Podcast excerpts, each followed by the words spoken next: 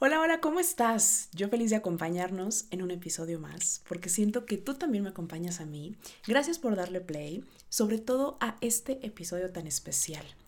Es especial por el tema del que vamos a platicar, pero sobre todo por quienes me acompañan el día de hoy.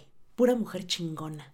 Y es que pensé que si íbamos a descubrir el verdadero significado del amor propio, pues tenía que ser a través de mujeres reales Mujeres así como tú y como yo, mujeres que piensan, sienten y viven todos los días de acuerdo a sus propios estándares. Mujeres que sin saberlo inspiran a otras a seguir sus propios caminos, a disfrutarlos, sobre todo esto último, a disfrutarlos. Porque el amor propio está lejos de ser una exigencia o un mandato externo. Más bien sabe a libertad, un amor hacia nosotras mismas, justo eh, desde la libertad, la autocomplacencia y por supuesto el constante trabajo personal. Si tú te has sentido insegura, sola, con miedo, mucho enojo, vergüenza, culpa, si de repente te cuesta muchísimo poner límites, muy probablemente este es un buen momento para darle chingazos a tu amor propio. Y bueno, como te decía, para hablar sobre esto, invité a Pura Mujer Chingona. Quiero comenzar presentándote a Betty Berumen, porque justamente toca el tema de las expectativas externas, tan pesadas para muchas de nosotras. Y bueno, ella también nos cuenta la manera en la que encontró eh, su marca personal, por decirlo de alguna manera, hablando de amor propio, claro. Mira, Betty es arquitecta, empresaria, mamá, esposa, bueno, es instructora de, indoor cycling en Rebel y mejor vamos a escuchar su historia. Hola Yusel, ¿cómo estás?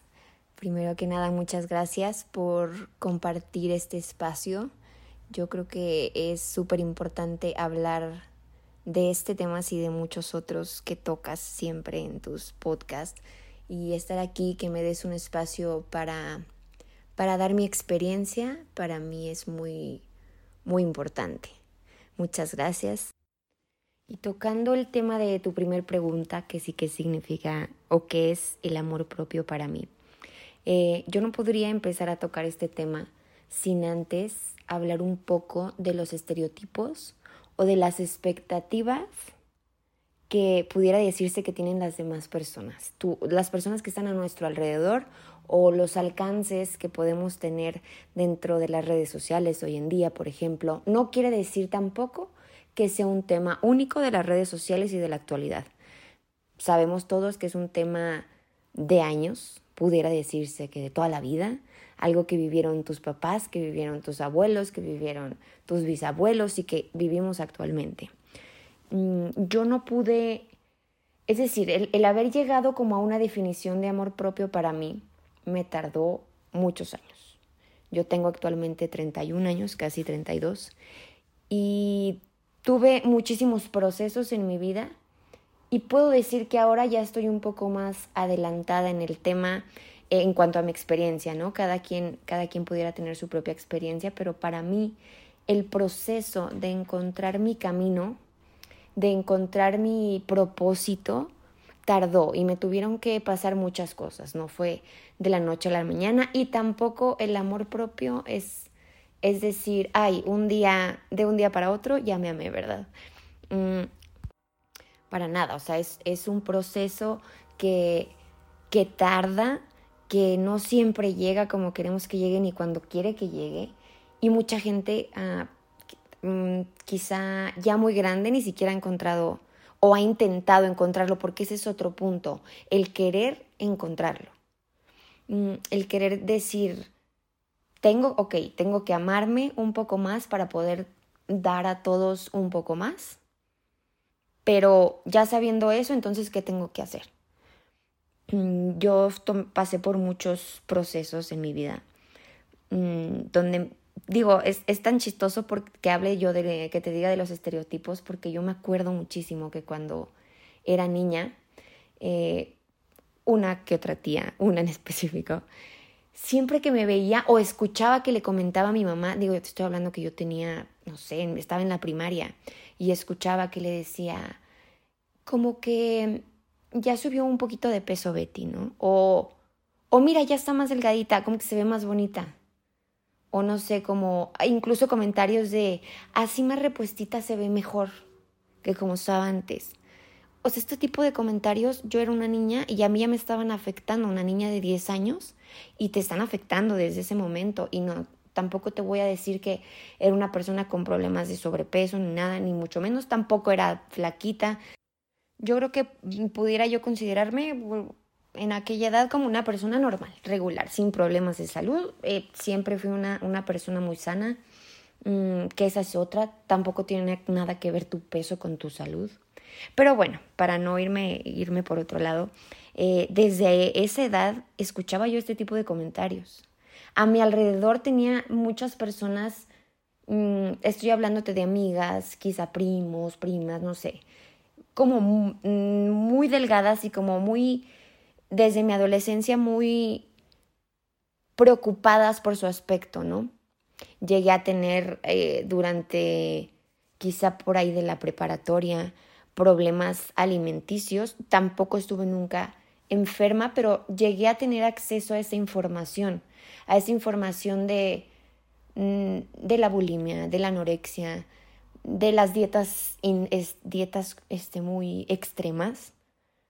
Llegué a, a, a llevar a mi cuerpo al extremo solamente por el que dirán, por un estereotipo de cuerpo, eh, y, realmente nunca lo hice por salud nunca lo hice por, por, porque me voy a amar más si soy así o porque no. O sea, yo quería encajar, quería encajar y quería ser delgada, delgada, delgada. Mm, llegué a hacer dietas donde comía, le llamaban la dieta de la manzana. A ver, una manzana, creo que solamente una manzana en el desayuno, no en la comida, no en la cena. Así una semana. Evidentemente al tercer día yo me desmayé y literalmente me, me comí un taco, creo, o algo y no sé qué pasó con un tipo de descompensación en mi cuerpo y me desmayé. Esa es una de mil historias que te puedo contar. Esto ya fue en perdón, en la universidad. Esa es una de mil historias que te puedo contar. De cómo dañé a mi cuerpo sin darme cuenta que lo estaba dañando. Lo peor del caso es que yo pensaba que era lo correcto, pensaba que eso tenía que ser pensaba que yo debía ser delgada, entonces empecé a hacer muchísimo ejercicio, empecé a hacer, mi, mi cuerpo se hartó, llegó, un punto en el que dijo, ya, ya estuvo, o sea, ya estuvo bueno, dejé de un día para otro todo, ya no quiero hacer ejercicio, no quiero hacer nada, ya estaba yo en mi universidad y empecé a subir de peso al punto de volverme a sentir incómoda, ya en un momento que yo me sentía muy bien, según yo muy delgada, porque eso era mi estereotipo, porque ahora sí que cada, cada persona tiene su, su idea, ¿no? Su idea de las demás personas, lo cual está, es algo completamente erróneo, malo, por, lo que estoy luchando yo todos los días, eso es otro tema, pero a lo que voy es que los, este, daño que yo le hacía a mi cuerpo no me hacía nada bien, llegó un punto en extremo, después muy delgada, después volví a empezar a subir de peso, a sentirme mal otra vez, a volver a querer dejar de comer, total mil cosas este proceso te estoy hablando que fue toda, mm, pues toda mi vida, o sea, realmente toda mi vida, hasta desde que tengo memoria, pensaba yo es que estoy gorda, es que estoy acá, es que estoy no, es que es que así no me van a querer, así no me van, total, mil cosas. Llega un punto en el que pudiera decirse toco fondo y digo ya, necesito ponerme otra vez las pilas, pero todo esto siempre pensando en un estereotipo de cuerpo y poder encajar con las personas, con mi alrededor, con todo. Mm, total, este, donde empecé a cambiar mi perspectiva fue cuando entré al gimnasio porque estuve con una coach que era como mi psicóloga. Eh, yo iba más con ella para desahogarme, o sea, eran sesiones de dos horas y donde platicábamos y nada más platicábamos de mi vida, de cómo me iba, eh, de mi relación con la comida, de mi relación con el, con el ejercicio, de, de un montón de cosas. Al final de cuentas terminó siendo mi terapeuta, la veía una vez cada tres semanas o cada cuatro semanas y, y desde ahí empecé a entender las cosas de diferente forma. De igual forma seguía siendo yo muy, muy intensa en querer encajar en un estereotipo. Pero empecé a entender las cosas de otra forma. ¿Ok? Llego ya a, este punto donde me siento muy bien, muy, muy feliz conmigo misma, eh, me siento como un poco más plena. Y entonces llega el, el embarazo, ¿no? Mm, tengo a mi bebé, todo va muy bien, pero me entra una, una depresión posparto muy fuerte, donde siento que vuelvo a recaer mm, en todo lo que me había pasado anteriormente. Cambia tan rápido tu cuerpo, tan de repente, que otra vez, si tú estabas muy bien contigo mismo, te vuelve a engañar todo esto. Te vuelve a engañar ver tantas cosas en Instagram, tantas, tanto, no sé, mil cosas que, que uno ve que no debería. Y al final de cuentas, tuve que entender poco a poco, y te, estamos, te estoy hablando que mi hijo apenas tiene un año, tres meses. Mi depresión me duró unos tres meses posparto, más o menos. Después de esos tres meses fue como, ya, decidí, y ahora sí, ya tenía un propósito más. Yo decía, es que, es que yo tengo que estar bien, y ya no hablando del físico, ¿eh? ya, ya empecé, o sea, fue como un cambio de chip el tener a mi bebé, que dije, yo tengo que estar bien para él. Tengo que estar bien mentalmente. De repente cambió mi chip. Yo ya dejé de pensar como en un estereotipo físico que al final de cuentas llegó. O sea, cuando cambia tu chip en la cabeza, todo lo demás se acomoda mm, de una manera muy mágica. Y no estoy hablando solo del físico, estoy hablando de tu estado de ánimo, de tus emociones, tu, tu salud mental, tus propósitos en la vida, y empiezas a dar un sentido a la vida. Y ahí es donde todo empezó. Continuó porque tuvo una, una caída y es que eh, nunca va a ser, no podemos tampoco pensar que el amor propio va a ser eterno y lineal cuando lo descubres, ¿no? Sino que no, claro que no, la vida no es lineal y, y, no vamos a tener por siempre amor y más amor, más amor, más amor, no. Pero podemos encaminar a, que, a lo positivo, ¿no? Encaminar a, a, que, a darle un propósito a tu vida. Yo creo que esa fue la clave. Darle un propósito y un sentido a mi vida fue lo que me hizo amarme mucho más. Me encanta que, que, Betty nos cuenta su historia real con la comida, la talla, su autoimagen. Creo que hoy en día ese es el tema al hablar de amor propio y que alguien como ella, a quien todos los días vemos entrenar tan duro, nos cuente la vulnerabilidad que hay detrás de esto, wow, Mil gracias, Betty, porque estoy segura de que muchas personas se han podido identificar con tu historia. Al menos a mí me movió muchísimo. Y bueno, luego le pregunté cómo cuida su amor propio, porque ya sabes que siempre te he dicho que el amor propio se debe cuidar todos los días. Vamos a escucharle. Mira, yo te mentiría si te dijera todos los días me levanto y wow, me amo, lo máximo. O sea, no. Definitivamente pudieran ser a veces más los días pesaditos que los buenos. Pero el, el simple hecho de, de, levantarme, bueno, para encontrar un motor de vida que para mí es mi bebé.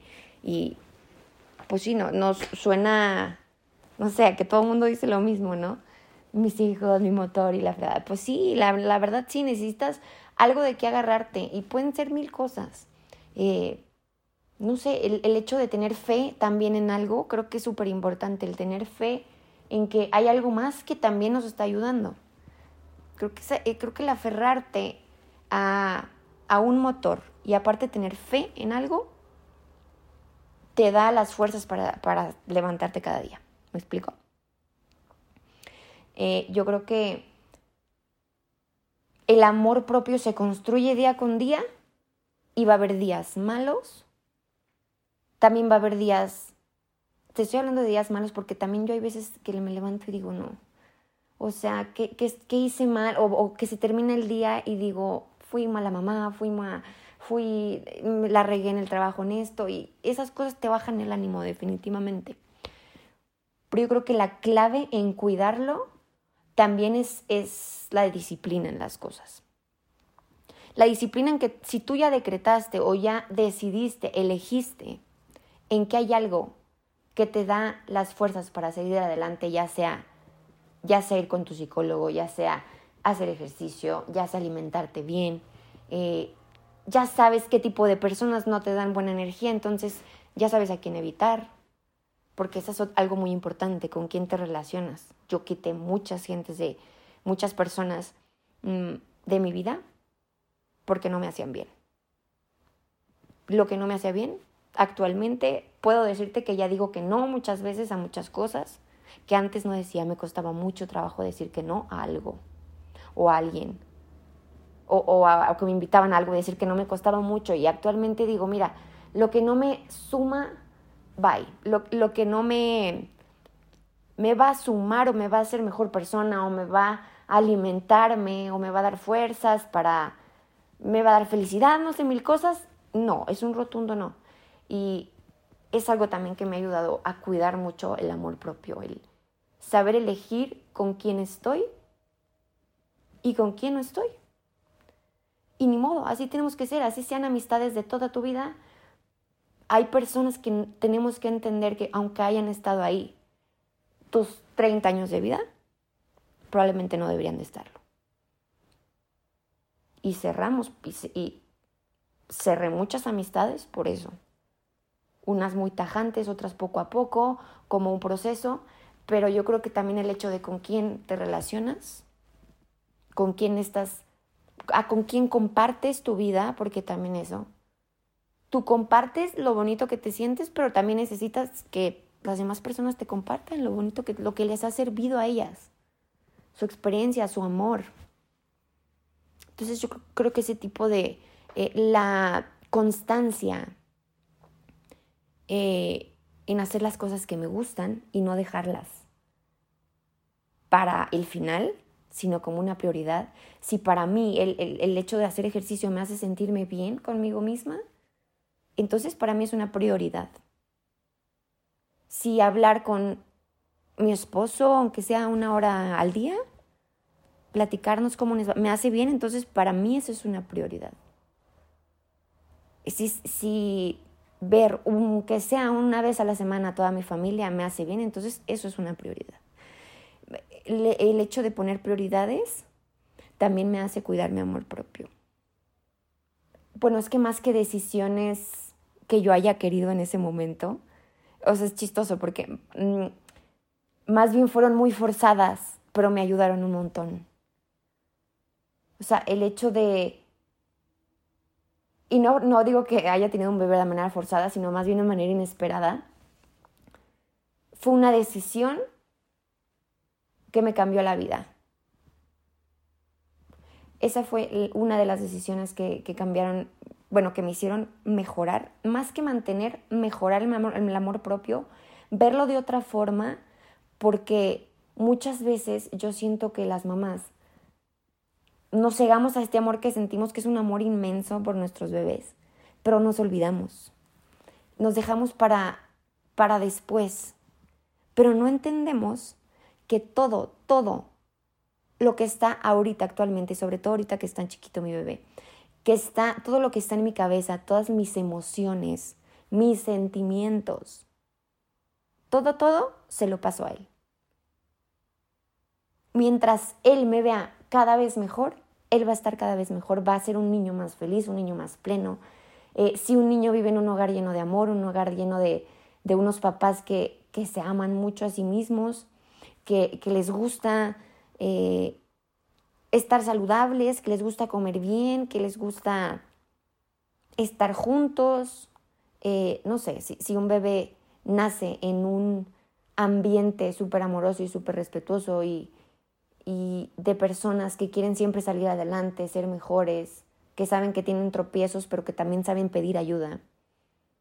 Eso, no manches, lo va a hacer a él crecer, quizás sin, sin tener que pasar los 30 años que yo tuve que pasar para poder entender lo que era el amor propio, lo importante que era el amor propio. Quizá le voy a ahorrar 30 años y quizá desde, un, desde chiquitito lo vas a ver. Entonces, yo creo que súper importante el, el parteaguas de, de cuando nace mi bebé y me entra el chip después de esta depresión y digo, no, es que no, no solamente tienen que estar bien mi bebé, tengo que estar bien yo para que él esté bien. Entonces eso me ayudó mucho a, a, mejorarlo, a mantenerlo. Eh, día a día lo, lo trato de mejorar y eso es, te repito, es mi motor. Y probablemente te, se va a escuchar como si estuviera diciendo mentiras, pero no. El hecho de haber aceptado ser maestra de cycling en, en Revol también cambió la perspectiva en la que veía la, vida en general. Eh, muchas veces como que uno nada más está pensando en el amor propio y en cómo lograrlo y lograr esa felicidad, que se olvida que también hay que compartir, que también hay que, ok, ya experimenté esto, encontré esto, entonces a quién, qué, qué huella voy a dejar, a, quién, quién va a aprender de lo que estoy haciendo, no puedo ser tan egoísta y quedarme las palabras que tal vez eh, el día de hoy me estuvieron timbrando todo el día y y, o este, este mensaje que vi en internet o que esta persona me dijo, se me hace súper importante. ¿Cómo, ¿Cómo voy a ser tan egoísta para dejármelo? Si estoy segura que aunque sea una persona que, que le pegue lo que le diga, que, le, que lo impulse a seguir adelante, ya. Yo diría, wow, o sea, ya toqué a una persona, qué increíble. Y eso me pasa muchísimas veces dando clases todas las personas que no han experimentado una clase deberían de ir. Es todo lo que se vive allá adentro, la manera en que nos motivamos todos, mm, es increíble. Vamos a pasar con otra grande, bueno, es chiquita, pero con uno de los espíritus más grandes que he podido conocer. Fíjate bien, a ver si la reconoces. Hola amiga, oye, muchas gracias por hacerme parte de esto. Me siento muy contenta y muy afortunada, de verdad. Te mando un abrazo bien grandote y gracias otra vez. Es Margot de Echando el Chal y es que si ya sigues su podcast, te habrás dado cuenta de que está on fire. No sabes cuánto admiro el trabajo personal que se ha echado estos últimos años. Sabía que ella debía estar en este episodio especial. Para ti, ¿qué es el amor propio? Uy, qué buena pregunta. Eh, para mí el amor propio es serte fiel a ti misma, a ti mismo todos los días es aceptar quién eres y cómo eres hoy en día, reconociendo que todo por lo que has pasado en tu vida ha contribuido a ser la persona que eres hoy. Entonces es entender que no eres una pieza terminada ni perfecta y que precisamente eso es lo que te hace único y eso es súper digno de abrazarlo y reconocerlo. Amor propio, aunque su nombre lo dice, no muchas veces nos acordamos, pero es no esperar a que la validación venga de afuera, porque así no funciona. O sea, el amor que vas a recibir de afuera es un reflejo exponencial del amor que te das a ti mismo, a ti misma. Así que hay que prestar muchísima atención en cómo te hablas, cómo te tratas, qué te dices, qué comes, qué escuchas, qué te regalas, qué te dedicas, los cuidados que te das, entre otras cosas. Amo la forma en la que Margot pone luz sobre aquello que de repente nosotros creemos que es sombra. No te voy a mentir, muchas veces yo he pensado que todo sería más fácil en mi vida si pudiera borrar algunas partecitas de mi historia. Pero es cierto, también esos pasajes me han hecho ser quien hoy soy. ¿Cómo cuidas cada día tu amor propio? Ah, caray. Em, creo que la respuesta es hacer lo que verdaderamente me hace feliz y poniéndome a mí como prioridad.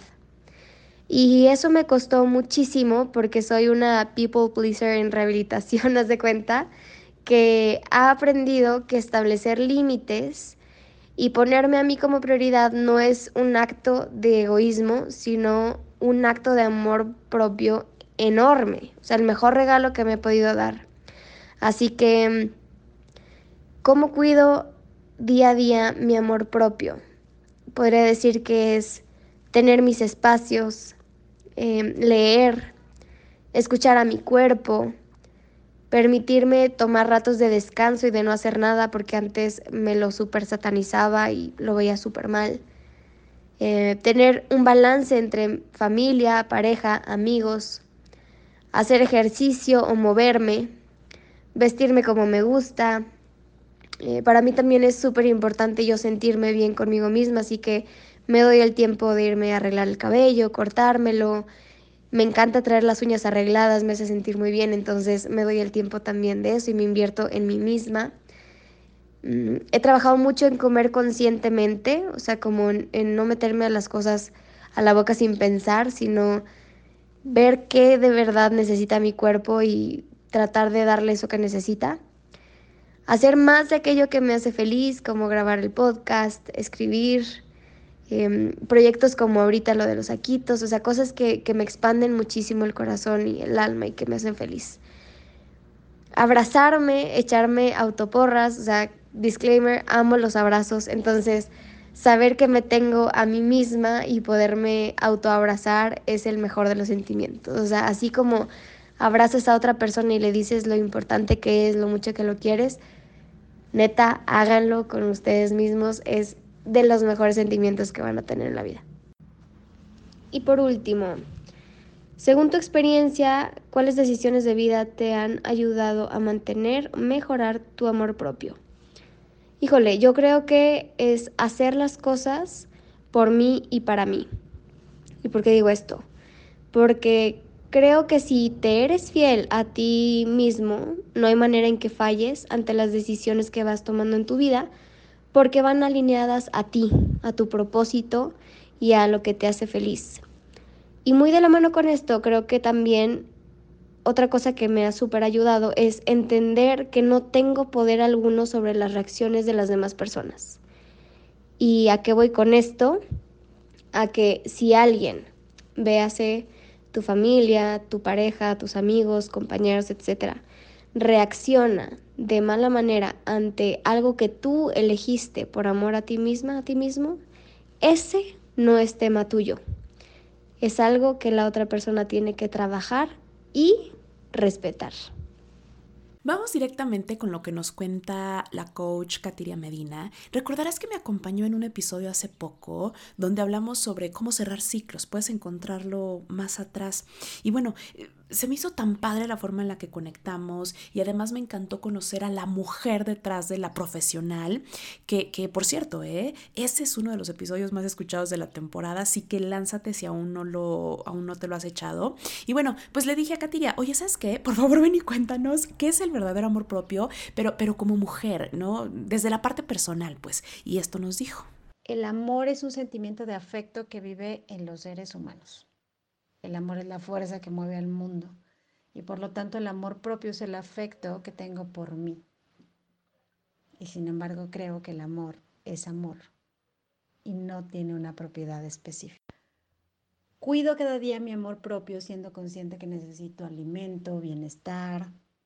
Eh, trato de cuidar mi cuerpo comiendo mis horas, nutritivo. Cuido mi mente con lo que leo. Escucho a quien admiro y de quien aprendo y busco constantemente personas así en mi vida, eh, quien me da feedback incluso y que eso me lleva a crecer. Alimento mi espíritu mm, con meditación, oración, aromaterapia y por supuesto, sin duda gestiono mis emociones con terapia y trabajo en mejorar eh, todas mis relaciones interpersonales de forma constante, ya que ellos son los que me sostienen y contienen en momentos cruciales y yo con ellos. Amo que la terapia aparezca como herramienta para el cuidado del amor propio.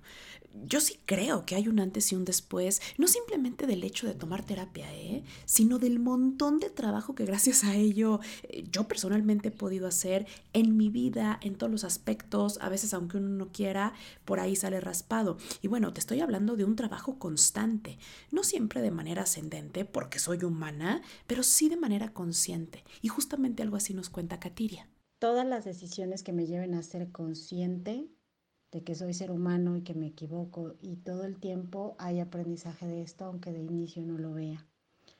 Decido vivir y disfrutar plenamente de todo lo que, lo que tengo a mi alrededor, ya que es una nueva oportunidad siempre.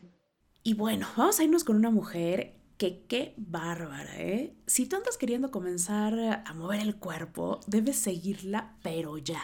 Porque la motivación que esta muchacha nos deja todos los días, nombre, y sé que estoy sonando como tía, pero síguele en su cuenta de Instagram, que por cierto, todas las cuentas de ellas te las dejé aquí en los comentarios del episodio.